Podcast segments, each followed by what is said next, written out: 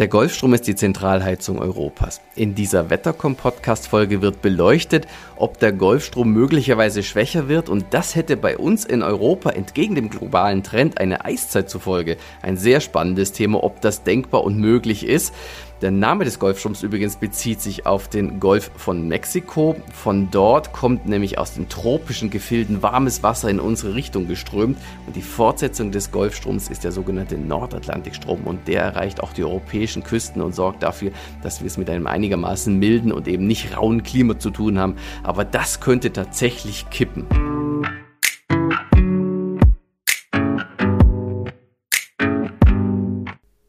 Zu diesem Thema habe ich heute glücklicherweise einen fachkundigen Experten hier im Wettercom-Podcast. Gernot Schütz ist heute wieder am Ruder. Gernot, hallo.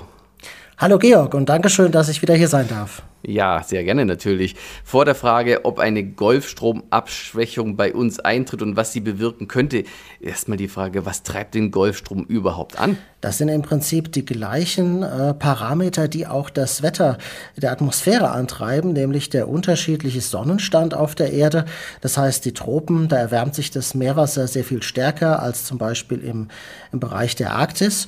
Und diese Temperaturunterschiede wollen ausgeglichen werden. Das heißt, zunächst mal setzt sich das Wasser von den Tropen bzw. Subtropen, dem Golf von Mexiko in Richtung Norden in Bewegung, wird dann aber ähnlich auch wie beim Wetter durch die Corioliskraft eben auf der Nordhalbkugel nach rechts abgelenkt und dadurch bekommt das Ganze so ein Drive in Richtung Mittel- und Nordeuropa.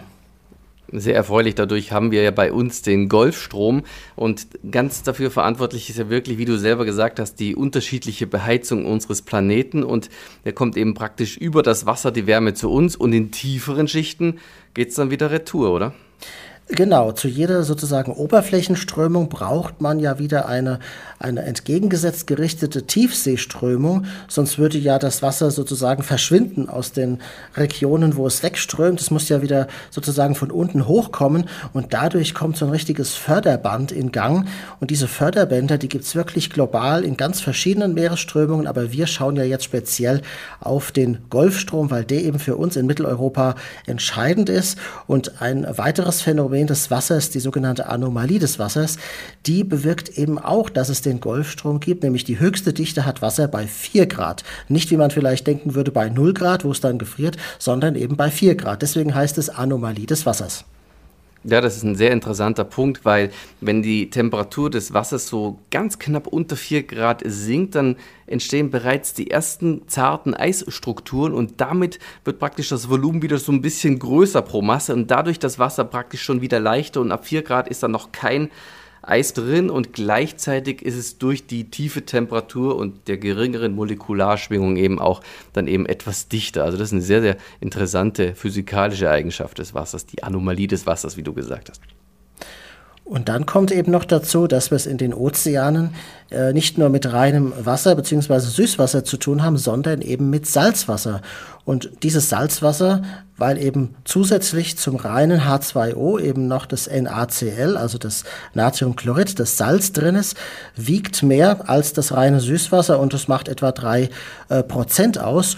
Und was auch noch wichtig ist, auf dem Weg von Amerika in Richtung Europa, da verdunstet natürlich auch ganz viel Wasser. Aber es verdunstet eben nur das Wasser und nicht das Salz. Das heißt, Oberflächennah reichert sich die Salzkonzentration an, also sie wird größer und irgendwann ist dann das Oberflächenwasser so schwer durch den höheren Salzanteil, dass es in die Tiefe strömt und dann eben mit der entgegengesetzten Tiefenströmung wieder zurück in Richtung äh, Nordamerika strömt, entgegengesetzt eben zu der Oberflächenströmung. Ja, also der Salzgehalt im Meer ist nicht überall gleich. An einigen Stellen kommt ja ein bisschen Süßwasser rein durch die Flüsse. Andererseits verdunstet, wie du gerade was gesagt hast, im Bereich des Golfstroms einiges an Wasser. Und dann gibt es auch wieder Regionen, wo viel Niederschlag vom Himmel fällt. Das verdünnt wiederum so ein bisschen den Ozean. Also die Salzgehaltskonzentration ist unterschiedlich. Und sehr hoch ist ja der Salzgehalt im Toten Meer, 28 Prozent. Und da kann man den Auftrieb nach Archimedes wunderbar studieren. Also da drückt es einen ja so richtig hoch, man kann im Wasser sitzen, Zeitung lesen. Also ein, ein unglaublich interessantes Erlebnis, wenn man das mal irgendwie die Möglichkeit hat zu erleben, wenn man es nicht schon hat in der Vergangenheit. Also ich kenne es nur von Bildern, ich war noch nicht selbst da. Klingt aber sehr spannend, aber ich habe schon die Fotos gesehen von Leuten, die wirklich wie auf einem Liegestuhl im Toten Meer liegen und äh, Zeitungen lesen. Und was ja auch noch besonders ist, neben diesem hohen Salzgehalt, ist die Tatsache, das ist jetzt mehr so eine geografische Geschichte, dass es eben unter dem Meeresspiegel liegt. Und es gibt ja gar nicht, gar nicht viele Regionen in, auf der Erde, wo das der Fall ist. Ich glaube noch im, im Death Valley teilweise und eben rund ums Tote ja. Meer, wo wir tatsächlich mehr als 200 Meter unter dem Meeresspiegel sind. Ja, eine unglaubliche Region, eine wirklich tolle Region, landschaftlich einfach nur herrlich. Also ich hatte mal das große Vergnügen, dort zu sein und habe beste Erinnerungen. Ja, jedenfalls hast du jetzt gesagt, in Sachen Golfstrom, was ihn antreibt, ist mal Temperatur und Salzgehalt, dann die Corioliskraft, die das Ganze ablenkt und dann kommt noch ein wichtiger Faktor dazu, nämlich der Wind. Der macht ja auch mit dem Wasser einiges. Genau, und das ist quasi wie so ein, wie so ein Zahnradsystem, was in eine Richtung geht. Einerseits eben die Corioliskraft, die das Wasser nach Osten treibt, von Amerika aus gesehen, und gleichzeitig der Jetstream, also dieses Förderband in der Atmosphäre, was äh, leicht meandrierend eben um sich die Nordhalbkugel äh, schlängelt. Und auch am Boden, da ist der Wind natürlich nicht so stark wie in acht bis zehn Kilometer Höhe, aber trotzdem ist es ebenfalls ein Westwind und der treibt den Golfstrom ebenfalls an.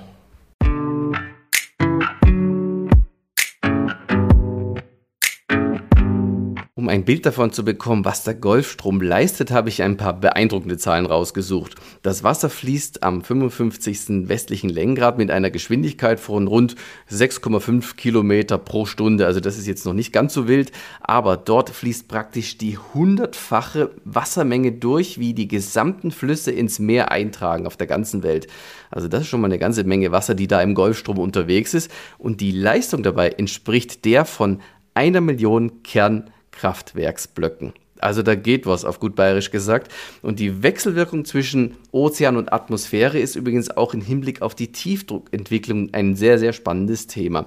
Und zwar im Hinblick auf das Islandtief, das sich genau im Einzugsbereich des Golfstroms befindet. Nämlich rund um Island ist das Wasser relativ warm und das hilft dem sogenannten Islandtief, das eigentlich ein Grönland-Lehtief ist. Im Lee vom Grönland bei Westströmung befindet sich eben genau Island, wo das Tief dann entsteht. Und durch das warme Wasser wird die Tiefdruckentwicklung sehr gefördert.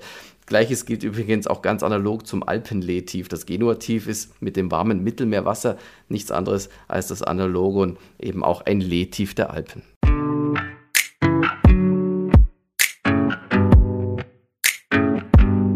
Gernot, dem ersten Interviewteil hast du uns erklärt, was den Golfstrom anschiebt. Jetzt ist nun die Frage an dich, was passiert, wenn da Sand im Getriebe drin ist, sprich der Golfstrom gar schwächer wird oder vielleicht sogar komplett kollabiert. Was ist denn da zu erwarten und wodurch klemmt es denn insgesamt?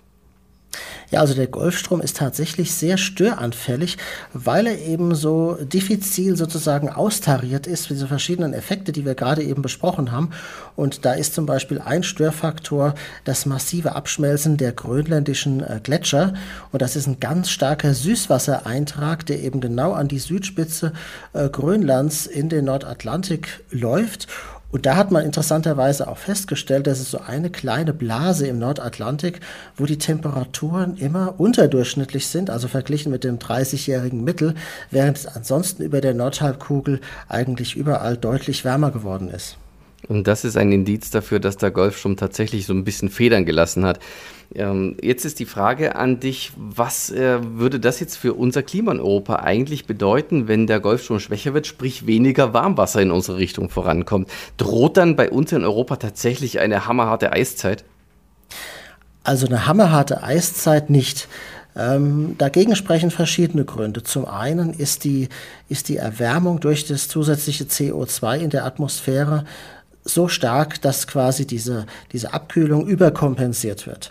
Zum anderen ist es ja nur ein regional begrenztes Phänomen, muss man sagen.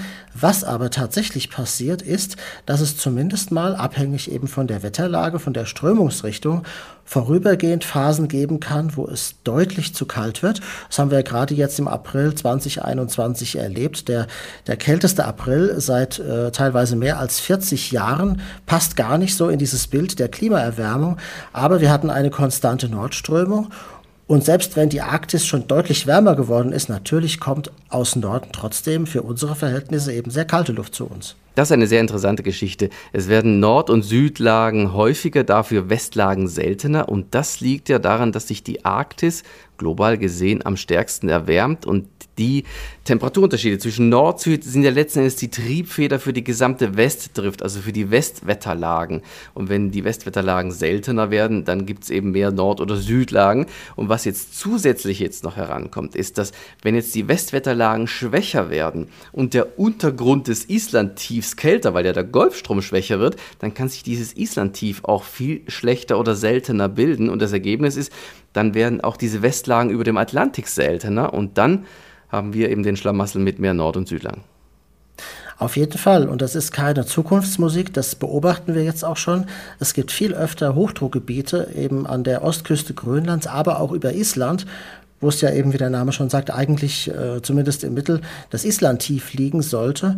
Und das hat wiederum auch Auswirkungen, wenn eben an dieser Stelle anstatt eines Tiefs ein Hochdruckgebiet liegt, also beispielsweise über Island dann ist dieser Jetstream ist total sozusagen aufgesplittet, der dann eben weiter südlich verläuft.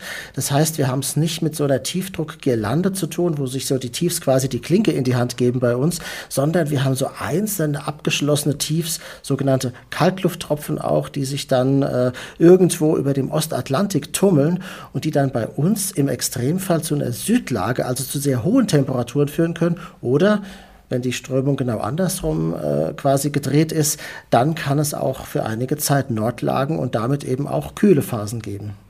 Richtig, weil der Atlantische Ozean ist ja im Winter die Zentralheizung Europas und im Sommer die Klimaanlage und das funktioniert halt nur, solange die Westlagen vorherrschen und jetzt stellt sich alles um und dadurch wird das Wetter, so wie die Klimamodelle das schon seit Jahrzehnten vorhersagen, einfach extremer bei uns und das ist auch die Auswirkung eines sich schwächelnden oder abschwächenden Golfstroms. Gernot, es war mir ein großes Vergnügen, dich heute wieder im Podcast zu haben. Dankeschön, gerne. Und an dieser Stelle wünsche ich allen eine gute und gesunde Zeit. Unser Wettercom-Podcast erscheint wöchentlich. Jeden Samstag gibt es eine neue Folge auf YouTube, Spotify, iTunes, Deezer und vielen weiteren Podcast-Plattformen. Mit hochkarätigen Experten an meiner Seite werden alle möglichen Themen rund um Wetter und Klima tiefgreifend beleuchtet. Am besten sofort abonnieren, um keine Folge zu verpassen.